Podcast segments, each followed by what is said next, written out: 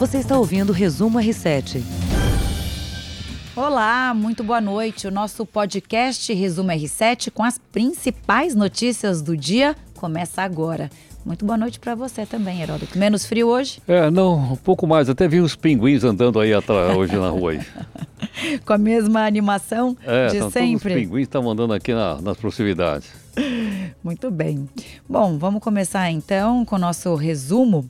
Falamos aqui ontem sobre o inglês de Eduardo Bolsonaro. O Heródoto pediu, então a nossa produção achou. Tem um vídeo dele numa entrevista para um jornalista americano e aí, será que os seis meses de intercâmbio deram um, up no inglês de Eduardo? Vamos ver. Vamos lá. Why he didn't have a change and, and he, he, he, when he received stop to uh, this uh, where this uh, this this is uh, it's the deu branco. Deu branco. I'm sorry, but his English is very bad. I didn't understand anything. Deveria ter ficado um pouquinho mais por lá para aprender ah, o inglês é, melhor. Tinha que fazer pela madrugada. Esse inglês dele tá muito ruim, pô. No currículo dele diz que ah. ele fala para ser embaixador, inglês fluente, espanhol. E aí. Espanhol deve ser portunhol, né? Que ele fala. então.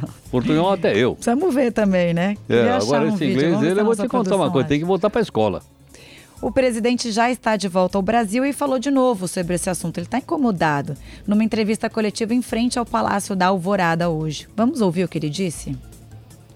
Qual, qual o grande papel do embaixador? Não é bom relacionamento com o chefe de Estado daquele outro país? Atende isso? Atende. É simples o negócio. Eu posso chegar hoje ou não falar. É nessa hoje, está fora. O Eduardo Bolsonaro vai ser ministro das Relações Exteriores. Vai ter sob o seu comando mais de uma centena de embaixadas no mundo todo. Por que essa pressão em cima do filho meu? Ele é competente ou não é competente? É, dentro do quadro das indicações políticas, que vários países fazem isso, e é legal fazer no Brasil também. O que o Bolsonaro diz é que ele vai ter uma atenção especial dos Estados Unidos por ser filho do Bolsonaro, por essa proximidade entre Trump e o Bolsonaro. Não sei, vai saber. Olha, eu acho isso uma bobagem, vai desculpar. Eu acho que, na verdade, o problema deve ter outra coisa. Eu acho que o presidente Bolsonaro, muito esperto, e também deve ter alguém orientando ele, ele solta essas coisas para todo mundo olhar para um lado, para eles poderem agir de outro. Então eu acho que ele fica com essa espuma toda, vai ser, não vai ser, etc. E do outro lado tem coisas sérias sendo resolvidas. Por exemplo, privatizações, por exemplo, a diminuição do tamanho do Estado, que são coisas que poderiam provocar um debate muito maior. Mas enquanto isso, nós estamos preocupados aqui em saber se ele é competente ou não é competente para ser o embaixador do Brasil nos Estados Unidos. Olha, se for uma estratégia, olha só quantos dias se tem falado sobre isso, sobre indicação. Eu, eu acho que é uma estratégia, Bolsonaro. sinceramente. Bom, hoje o Bolsonaro mencionou a nomeação pelo presidente Lula de Tilden Santiago. Ontem você falou sobre isso aqui pra gente. Ex-deputado federal do PT, que na época ele não se elegeu ao Senado e assumiu a embaixada brasileira em Cuba. Foi em 2003, ao justificar a intenção de indicar o Eduardo Bolsonaro. Ontem você já tinha falado isso. Qual é a relação aqui? Nenhum tem uma, é, uma carreira diplomática, né? Então, esse Tilden era ex-deputado federal, não se elegeu a senador e aí virou embaixador brasileiro em Cuba. Então, por aí você vê que realmente não existe necessidade de ser alguém do Itamaraty, necessariamente do Itamaraty. Ah, uma única coisa que eu me lembro agora que ele disse é o seguinte: se é competente ou não. Tá? Então, a função do embaixador não é fazer média com o chefe de Estado. O embaixador tem que tratar de assuntos importantes do país, do outro país. Então, por exemplo, tem que entender de economia, tem que entender de política, de política internacional. Ela quer, E até se você não falar inglês fluentemente, não é tanto problema. Tem outros embaixadores que não falam português, por exemplo. Tem embaixador americano que chega aqui no Brasil e não fala português. E nem por isso o cara não faz um bom trabalho. Realmente. É, realmente. Então isso é de menos. A questão é, tem competência ou não tem competência? E eu acho que o momento da gente testar é quando ele chegar lá no Senado e for sabatinado na Comissão de Assuntos Internacionais. Aí se ele passar bem na, na sabatina, nada contra. Vamos ficar de olho nisso. Tem mais repercussão também sobre a liberação de parte do Fundo de Garantia de Contas Ativas. Se chegou a dizer que as regras seriam anunciadas hoje, data que marca os 200 dias do governo Bolsonaro, mas, segundo o ministro da Casa Civil, Onyx Lorenzoni, ficou para a semana que vem esse anúncio, ou quarta ou quinta, dependendo da agenda do presidente. Ontem, o Heródoto adiantou aqui no nosso podcast que as construtoras são as que mais se beneficiam com o FGTS. Pois é, hoje representantes do setor reclamaram que não foram informados pelo Ministério da Economia sobre essas mudanças. E esse poderia ser o motivo do adiamento do anúncio das novas regras para a liberação do fundo de garantia. Foi seu tem... tiro foi certeiro. Não, é, foi mais ou menos que o pessoal fica bravo. Agora tem uma coisa curiosa, é o seguinte, muita gente está dizendo, bom, com essa liberação, que vai fundo de garantia mais PIS PASEP vai dar 60 e tantos bilhões. Isso vai ajudar a economia brasileira? Não, não vai. Por que, que não vai? Porque quando você dá um dinheiro na mão do cara, o que, que ele faz? Ou ele paga a conta ou ele compra alguma coisa. Para a economia se desenvolver, precisa ter investimento. Então as pessoas vão pegar o dinheiro e vão gastar. Raramente alguém vai pegar esse dinheiro e vai aplicar, por exemplo, num bar, numa pizzaria, numa pequena loja, num bazar, entendeu não? Então, para retomada da economia brasileira, isso é irrelevante. Vai ajudar? Vai ajudar. Pode melhorar um pouquinho o PIB desse ano? Pode mas não é aquilo que o Brasil realmente precisa. É, parece pouco dinheiro. O que vai ajudar é quem está precisando comprar uma casa própria, de repente é um incentivo, é uma boa hora para comprar, porque a economia está parada. Os preços estão baixos. Os preços estão baixos e com a reativação da economia, depois os, os preços imobiliários disparam. Então, se realmente esse dinheiro for liberado, quem pensa em comprar um imóvel também pode ser uma boa saída. Ou então, se você tiver dívida paga, porque o juro do banco é alto, o juro do cartão de crédito então nem se fala, tem o juro do cheque especial. Então eu sugiro o seguinte: se você tiver dívida, pega essa grana e paga. E aí começa do zero de novo para conseguir eu tentar guardar dinheiro ou pelo menos não fazer dívida. Vamos falar do recesso parlamentar branco. Isso seria um recesso informal. É, ele começa oficialmente hoje, mas lá na Câmara, segunda-feira, já não tinha ninguém. É verdade. O pessoal vazou antes. É verdade. É, teve uma sessão lá na Câmara na segunda-feira de 513 deputados. Eu ia falar, não tinha ninguém, mas eu, tava, eu ia ser injusta. Tinham 76 deputados. 76. De 513 tá. deputados. Na segunda-feira? Na segunda-feira, é isso. bastante. Mas... O pessoal não aparece nunca lá na segunda-feira, pô. Pois é, agora está todo mundo de férias. Se você pegar na segunda-feira lá, tem uma coisa extraordinária que eu queria para o pessoal olhar. Como é que chama o deputado lá? Boca Aberta? Boca Aberta. Pega o deputado Boca Aberta que falou segunda-feira, nós editamos e colocamos no Jornal da Record News. Ele deu um show. O homem fez um stand-up. Em vez ele fez de fazer um recurso, ele, no, no, final ele morreu. E só morreu de Bruno caiu assim na, na, na, na, lá. Ah, ele fez praticamente uma interpretação, é, teatro. Um stand-up, um teatro. Pena que não tinha ninguém para assistir, não tinha não, plateia. tinha cinco no plenário. ele falou lá, tinha cinco. E ele falou um monte de palavrão também. Tudo liberado. Tudo liberado, liberou geral. Dá uma olhada lá para você ter uma ideia quem é. Ele é um deputado do Paraná. Se você quiser se divertir, dá uma olhadinha lá. Ah, super bom. Esses vídeos hoje, né, que a gente tem acesso, é realmente uma diversão garantida. E depois outro cidadão é representante do, do povo do Paraná, pô. É é? Será que o povo do Paraná está contente com isso? Não sei, é só uma sugestão. Oh, eles não deveriam nem estar tá de férias, né, Heródoto? Porque eles não votaram a lei de diretrizes orçamentárias. Teoricamente, eles não poderiam ter um recesso e aí eles se deram férias e ficam pessoal de plantão. Plantão remoto. se quiser, ainda, eu, se precisar, gente, eles vão ser chamados. Chamados um para quê? Nós temos que vamos pegar só 15 dias de férias. O Supremo, quantos dias fica de férias? 30. E a gente aqui.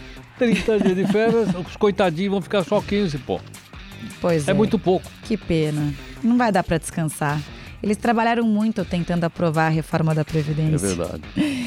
Bom, vamos falar do Instagram. Notícia de ontem, mas é, o Instagram começou um teste no Brasil que oculta a contagem de curtidas em postagens. Quando você posta alguma coisa, você fica olhando as curtidas? É, eu, eu tenho curiosidade. Eu não uso comercialmente o meu Instagram. Eu não mas... uso porque eu não tenho a menor chance. mas eu fico atenta a ver as curtidas ali, né? Agora não dá mais. Eu, é. eu consigo ver as minhas próprias curtidas.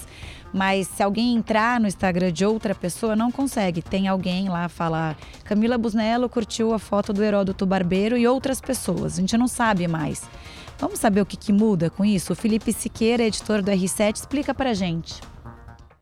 É uma segunda fase de uma, de uma mudança na rede social que atingiu países como Brasil, Irlanda e Japão. E a, a explicação oficial da, da rede social é que eles querem tirar o tom competitivo do Instagram que, e o número de curtidas, de visualizações em vídeos era justamente um dos motivos que levavam estudos a dizer que o Instagram era muito competitivo, é, que afetava a saúde mental dos seus usuários e criava, criava essa ansiedade entre seus usuários. Então a explicação oficial é essa, reduzir isso e incentivar a criação de posts que sejam mais criativos e que não busquem só a popularidade. Então, e do lado comercial, teoricamente, os influenciadores, num curto prazo, terão mais poder sobre o conteúdo deles, porque quem quer anunciar vai usar a força desses influenciadores para poder alcançar um público maior sem necessariamente ficar só olhando as curtidas, ficar olhando o alcance daquela publicação. Tem dois lados essa história. Bem para a saúde mental, sim, o Instagram é competitivo e muita gente que posta uma foto espera é uma popularidade, é um retorno. É um like. É um like. É, hoje a gente vê se a pessoa é popular ou não, e muitas vezes a pessoa mostra uma coisa nas redes sociais e é completamente inibida na vida pessoal. Tem tudo isso, eu acho que faz parte de rede social. Não me parece muito é, verdadeira essa explicação do Instagram falando que não faz bem para a saúde mental, então por isso que eles estão mudando. No caso dos influenciadores, tem muita gente que ganha dinheiro com o Instagram, né? Se fez em cima das redes sociais e realmente traz um, um, retorno muito grande para o pessoal de marketing, né? Para algumas marcas e tal. É uma chance de monetizar, ao meu ver, o Instagram.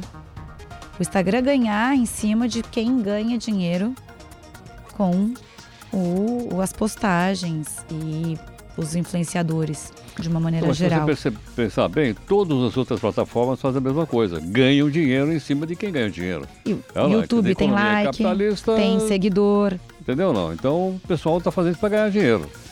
Agora a impressão que eu tenho aí também é o seguinte, é que ah, eles estão vendendo um produto, né? Que é um produto abstrato, você imagina só. Estou vendendo, vendendo uma coisa que não existe, na verdade, só existe nos bits e bytes. E olha, olha onde chegou essa economia. Então a economia, em vez de ser um produto, um bem, é uma coisa feita de bits e bytes. E, logicamente, os bilhões de dólares circulam no mundo de um lado para o outro. E, na verdade, é um retrocesso, porque o Instagram, quando ele começou, as pessoas postavam mais paisagens, lugares, era uma, mais uma competição de fotos. Você via alguma coisa, tinha uma visão legal de algum lugar ou de, de alguma, algum objeto e você postava.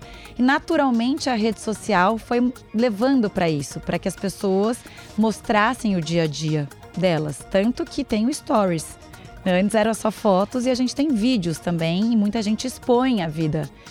Então. Mas não perde não privacidade? Me... Quando você expõe a sua vida, você não perde a privacidade? Você perde a privacidade, mas uma opção sua mostrar não, ou não. Não, claro, lógico, né? sem dúvida, claro. Então eu acho que foi. É, falava que a segunda etapa de é, mudar esse perfil do Instagram.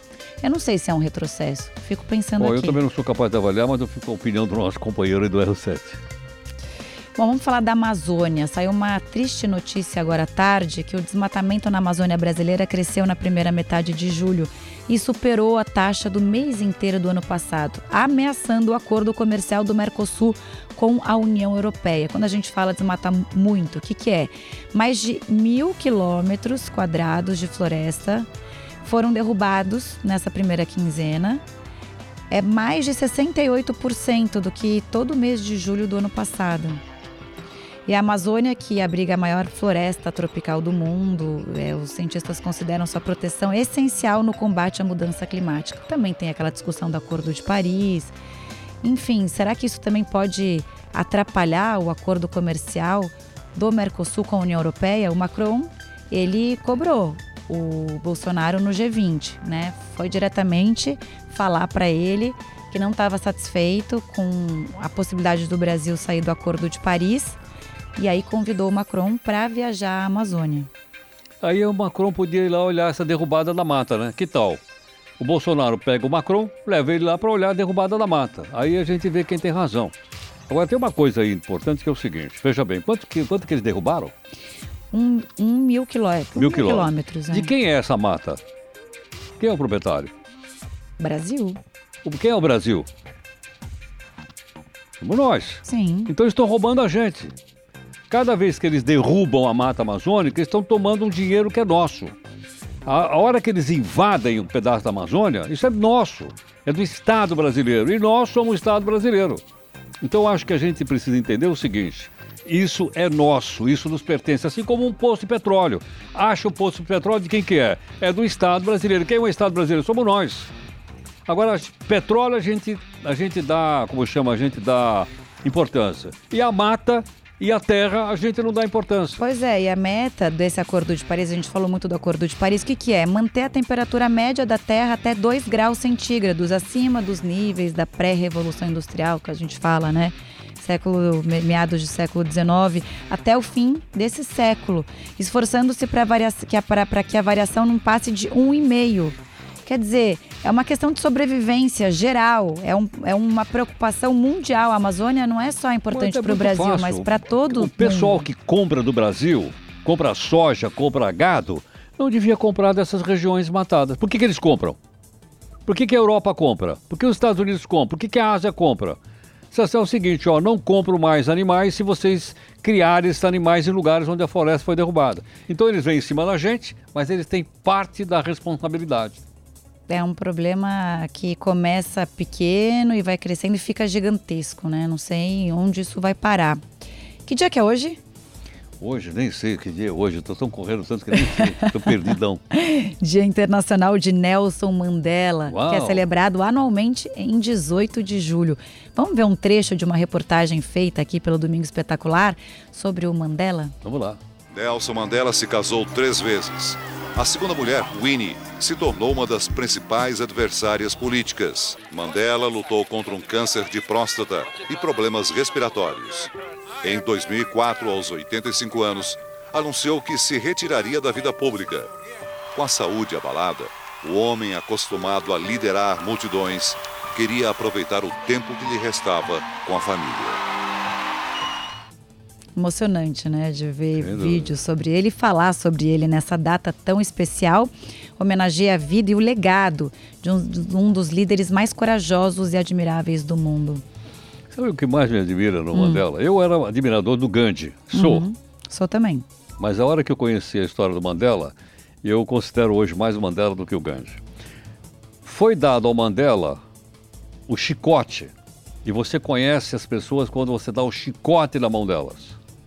E quando deram o chicote na mão do Mandela, ele, ao invés de chicotear os seus inimigos, o que, ele fez? Ele jogou o chicote fora e disse: gente, vamos juntar e vamos fazer um país, um país juntos. Quer dizer, uma demonstração assim de um coração. Ele é um Mahatma. É. É, ou não é? É. é um Mahatma negro, o- o. Mandela. Para mim é assim, de todos Líder que eu conheço, pacífico. contemporâneos, para mim é um grande exemplo é o Mandela. É, ele lutou pela construção de uma vida melhor para o povo, garantindo a igualdade social, política, econômica, né, para todos os negros que viviam na África do Sul durante o regime do apartheid. E a a- ele passou vários anos da vida preso e ele foi eleito depois de solto o primeiro presidente da África do Sul e foi ganhador do Nobel da Paz por causa dessa luta justamente contra o apartheid. Ele morreu em 5 de dezembro de 2013 aos 95 anos de idade Nossa homenagem. nossa homenagem. Vamos terminar então com uma frase dele. Vamos lá. Ele fala o seguinte: é, quando eu saí em direção ao portão que me levaria à liberdade, eu sabia que se eu não deixasse a minha amargura e meu ódio para trás, eu ainda estaria na prisão. Tá aí. É essa paz que você está dizendo. Bom a gente lembrar isso aí, né? Todos os dias. Todos os dias, se possível. O nosso podcast Resumo R7 termina aqui. Amanhã tem mais, mas calma, a gente ainda não está indo. Heródoto tem um convite a fazer. Sim, o convite é para o Jornal da Record News, que começa daqui a pouquinho às nove da noite e também está em todas as redes sociais. Estaremos lá. Muito boa noite para você que nos ouve. Tchau, tchau. Você ouviu Resumo R7.